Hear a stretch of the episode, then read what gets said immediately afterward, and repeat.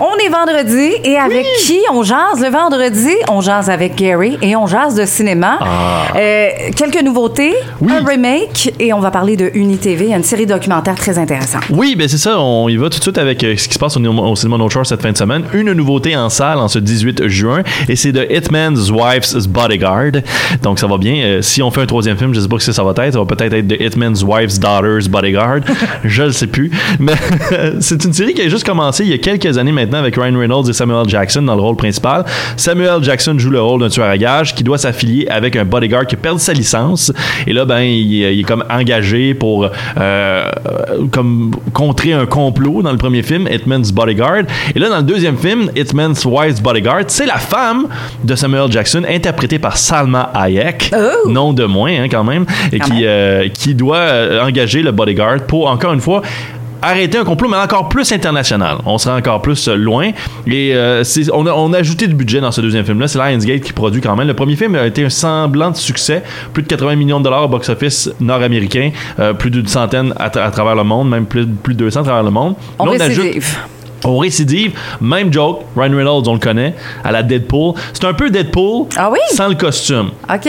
Tu sais, il y a les petits jokes de même à droite et à gauche. Il est bon Euh, là-dedans. Il est très très bon là-dedans. hein. Tu sais, beau bonhomme qui fait des petites jokes sarcastiques Ah à droite et à gauche, qui sert de sa beauté aussi pour euh, subjuguer les jeunes femmes. et Ah, ainsi de suite. de Et quoi tu? Des petites références de même justement. Mais euh, dans celui-là, ce qui est le fun dans Hitman's Bodyguard, c'est que Ryan Reynolds est, est vu comme un moins que rien un peu par les autres les autres joueurs. Fait que Samuel Jackson, il, il le prend comme un, un petit niaiseux. tu sais. Puis Salma, Salma Hayek joue le même rôle un petit peu en, le- en le rabaissant souvent à travers les petites blagues. Puis lui, il est juste comme pourquoi vous parlez de même de moi fait que c'est assez drôle là-dessus. Morgan Freeman est dans le film. Ah oui? Euh, il niaise aussi Ryan Reynolds. Antonio Banderas est là-dedans. Il est Voyons. méconnaissable. Il a les cheveux comme blond, blanc, euh, léchés par en arrière, coupés, à la Liberace un peu. Là. Et euh, il joue le vilain d'ailleurs dans ce film-là. Frank Grillo est là-dedans aussi.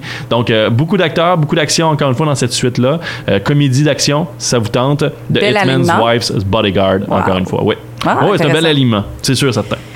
Quoi d'autre? Je vous parle maintenant gratuitement sur UniTV. Je vous l'ai dit, on ferait un petit panel là, de, de séries ou de films disponibles sur UniTV à chaque fin de semaine, à chaque semaine pour vous montrer un petit peu la francophonie canadienne qui se passe. Une série euh, produite euh, par UniTV, TV5 et euh, ca- le Canadien Claude Legault qui était très intéressé par l'histoire, qui d'ailleurs joue le rôle de narrateur dans cette produit, euh, dans ce série, de- dans cette série documentaire. Bon, je vais finir par le dire. Ça s'appelle 3945 en sol canadien. C'est sept épisodes vraiment intéressants de l'importance, l'importance du Canada dans le conflit de la Deuxième Guerre mondiale entre 1939 et 1945. Et on apprend en sol énormément, canadien. hein. Oui, on apprend énormément parce qu'il y a des choses que même moi, j'étais comme pas au courant à ce point-là de l'impact que ça avait eu sur notre pays. Tu sais, on veut dire, on, on parle de l'effort de guerre féminin dans un des épisodes. Ah Donc, les femmes qui ont participé à l'effort de guerre en sol canadien. On parle de, de, de, de- de scientifiques canadiens qui ont aidé à développer la bombe atomique, euh, l'arme nucléaire plutôt, excusez-moi, Oui. qui a servi à, à Nagasaki, entre autres. On parle aussi de, de l'effort au niveau euh, ben, des hommes comme tels qui sont allés se battre là-bas, mais qui ont vécu des histoires d'amour outre-mer. Donc, des, des histoires entre Canadiens et Normandes, entre Oh, autres, oui. dans ce premier épisode-là, d'ailleurs. On parle aussi de 37 000 soldats allemands qui ont été tenus prisonniers en sol canadien dans la Montérégie. Là. Ça, c'est Pas quelque loin, chose qu'on n'a pas entendu C'est fou, parler. En banlieue de Montréal, 37 000 soldats, c'est pas, c'est pas rien, là, Mais non. 37 000 soldats. euh, et dans ça, dans, ce dans cet épisode-là, d'ailleurs, Micheline Langto est utilisée parce qu'elle et sa famille ont euh, tenu des, soldats allemands sur leur terre, sur leur ferme, et les ont fait travailler même. Elle parle de deux, trois soldats allemands avec qui euh, ils, ont, euh, ils ont tissé un lien d'amitié même, donc à travers ces 37 000 soldats-là. Donc plusieurs fermes utilisaient ces soldats-là qui étaient des- des prisonniers de guerre et les faisaient travailler. Veux, veux pas, parce que leur mari, de toute façon, était à la guerre. Ah oui, oui. La plupart des hommes étaient partis, alors utilisaient ça. On servait de cette main-d'œuvre-là. oui, c'est vraiment intéressant euh, où on parle aussi d'un conflit en Gaspésie qui s'est produit durant la Deuxième Guerre mondiale alors que les troupes navales des ennemis se sont rendues presque chez nous. Ils ont, été combattus dans le fleuve Saint-Laurent et la Gaspésie qui avait très peur à ce moment-là d'être envahie et de, de commencer euh, un nouvel, une nouvelle ère hitlérienne même. Donc, euh, ce conflit-là était plus près de nous qu'on le pense. Ouais. Et ce documentaire-là de, de sept épisodes Met en lumière tout ça. met en lumière tout ça. C'est exa- exactement ça. Claude Legault est très bon dans son, euh, sa narration et c'est très franc, très vrai. Euh, des vraies conversations avec les gens qui ont vécu cette situation-là, des soldats qui, ou des, des, des progénitures, du moins, qui peuvent parler ou relater les histoires de leur grand-père, grand-mère, père, mère. Donc, c'est pas joué, il y a vraiment euh, une C'est partie une série très- documentaire, oui, oui. On, on suit vraiment les, les gens et on explique un petit peu qu'est-ce qui se passait dans ce temps-là, en 39-45. Quel était, parce qu'on a toujours l'impression que nous autres, on regardait le, le bateau passer, tu sais. Qu'on regardait les Américains se battre, puis qu'on a été, oui, se battre en Europe à travers le débarquement de Normandie, et ainsi de suite. Mais il y a eu beaucoup, beaucoup de choses qui sont faites en sol canadien pendant six ans, durant la guerre, Deuxième Guerre mondiale. Et on a tendance à l'oublier, hein, parce qu'à l'école, on, on relate un peu moins ces événements-là Oui. dorénavant dans l'histoire. On en parle un peu moins des grandes guerres. Euh, je pense que c'est important quand même de, de relater ces histoires-là.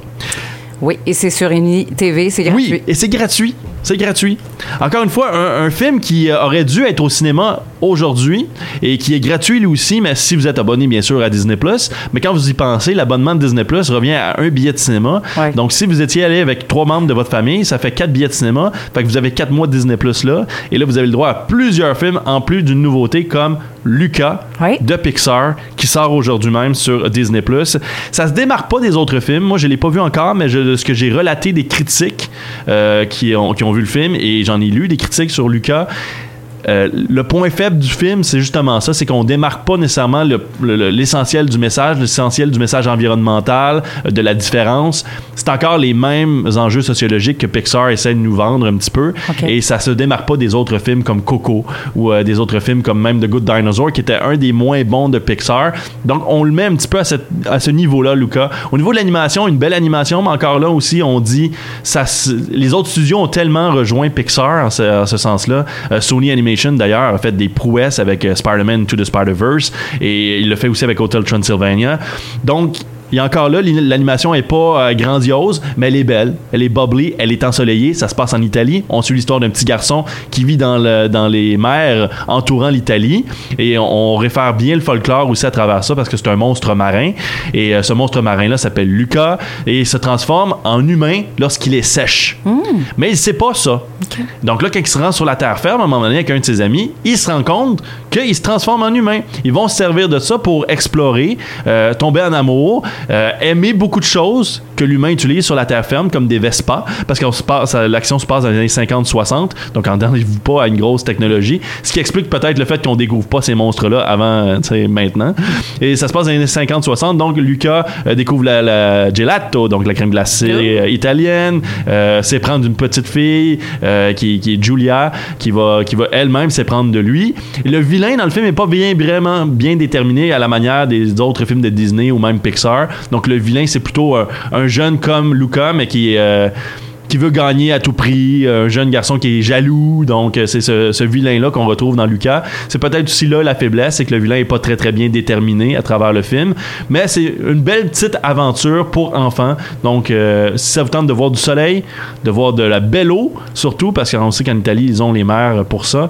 Et euh, moi je, je pense que l'ambiance que, que ça, ça offre dans Lucas est quand même assez pertinente pour être vue.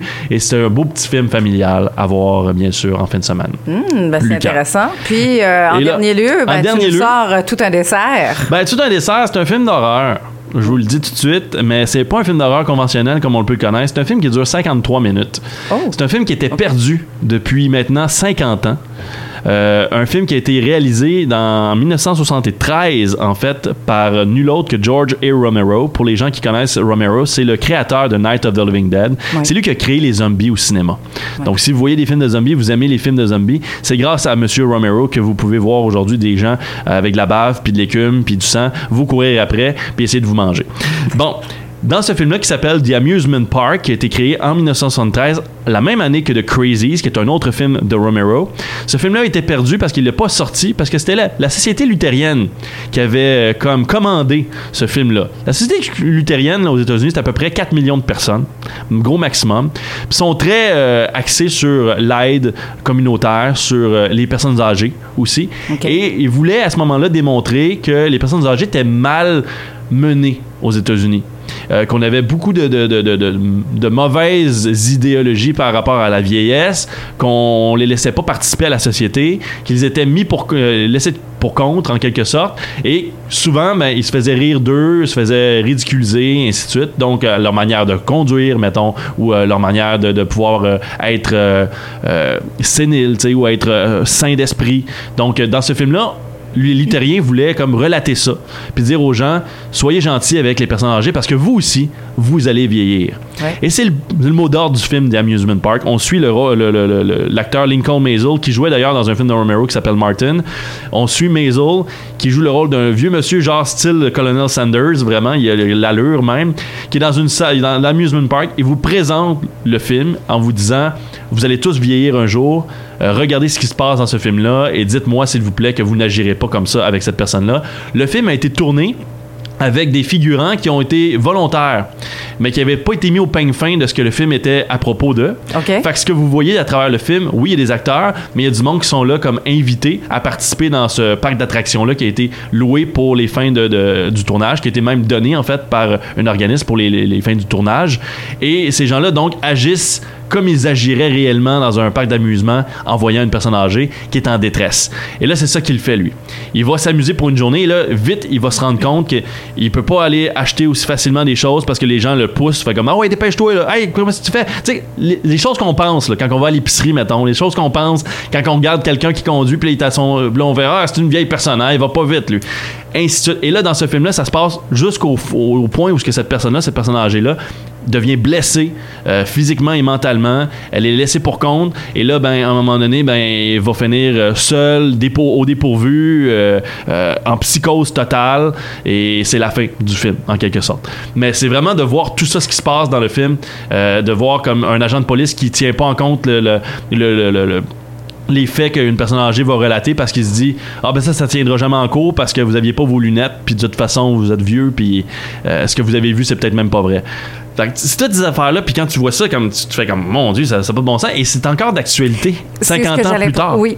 tu sais, c'est encore d'actualité. C'est un commentaire social qui fonctionne encore aujourd'hui. On n'apprend pas ça rapidement. Quand on est jeune, là, on l'apprend pas. Puis c'est genre de choses, encore une fois, c'est genre de, de, de, de questionnement ou de réponse que tu vas apprendre en vieillissant, malheureusement. Ouais. Mais c'est quand tu vas être rendu là que tu vas le comprendre, en quelque sorte. Il y a des gens qui le comprennent. À la maison, je suis sûr certain qu'il y a plusieurs personnes qui le savent, que, tu sais, il faut agir euh, comme, comme il faut, puis on va tous passer par là, éventuellement. Mais ce commentaire social-là est vraiment assez... euh, assez franc, direct à travers The Amusement Park. Et le film n'est pas sorti parce que les luthériens ont fait ben là, voyons, c'est comme ben trop d'horreur ton affaire, c'est ben trop horrifiant, puis il se fait battre, puis tout ça, puis les jeunes ils rient de lui. Comme à un moment donné, il y a des enfants qui viennent le voir, mais là les autres adultes font comme hey le vieux pédophile lâche mes enfants, tu sais. Puis tout de suite parce que c'est un vieux sur un banc de parc, puis t'as pas t'es pas supposé parler à des enfants, tu sais, parce que t'es vieux puis t'es sur un banc de parc. hein. Fait que c'est un petit peu bizarre à travers tout ça, puis c'est assez franc puis direct, comme je le dis là, par rapport à ce commentaire-là. Et, comme je dis aussi, c'est sorti en même temps que The Crazy. Ben c'est sorti, ça a été créé la même année que The Et The Crazy, c'est un commentaire assez gouvernemental. On parle d'actualité, on parle de, pandémie, tout ça, mais The Crazy, ça, se passe un peu dans cette situation-là, là, où est-ce que des gens commencent à développer un virus qui les rend fous, un petit peu zombifiés, et commencent à tuer du monde de façon illogique et rationnelle. Et euh, The Crazies, ben, à ce moment-là, ce qui se passe, c'est que le gouvernement prend d'assaut la petite ville qui est atteinte par ce virus-là et décide de juste fermer puis de tirer tout le monde. Oh. Euh, Donc, c'est sorti à la même époque, c'est ça? sorti à la même époque. Fait qu'encore une fois, ce commentaire social sur l'agissement du gouvernement, des fois, la suragissement du gouvernement, le fait que le gouvernement, des fois, prend des, prend des mesures un petit peu trop élevées pour qu'est-ce que c'est. Et là, je, je mâche mes mots parce que je sais qu'il y a certaines personnes qui, qui pensent ça de la pandémie actuellement.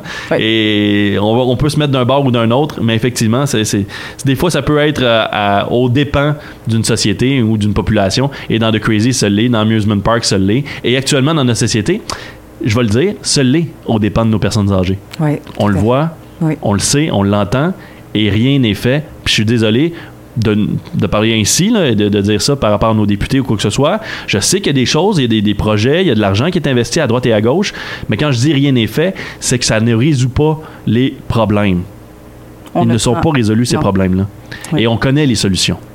On les connaît, elles sont évidentes. Ils sont très, très, très évidentes. L'augmentation des salaires, l'augmentation des, euh, des mesures sociales auprès de nos employés, donc euh, améliorer les conditions, tout simplement, et euh, améliorer les conditions de nos personnes âgées aussi.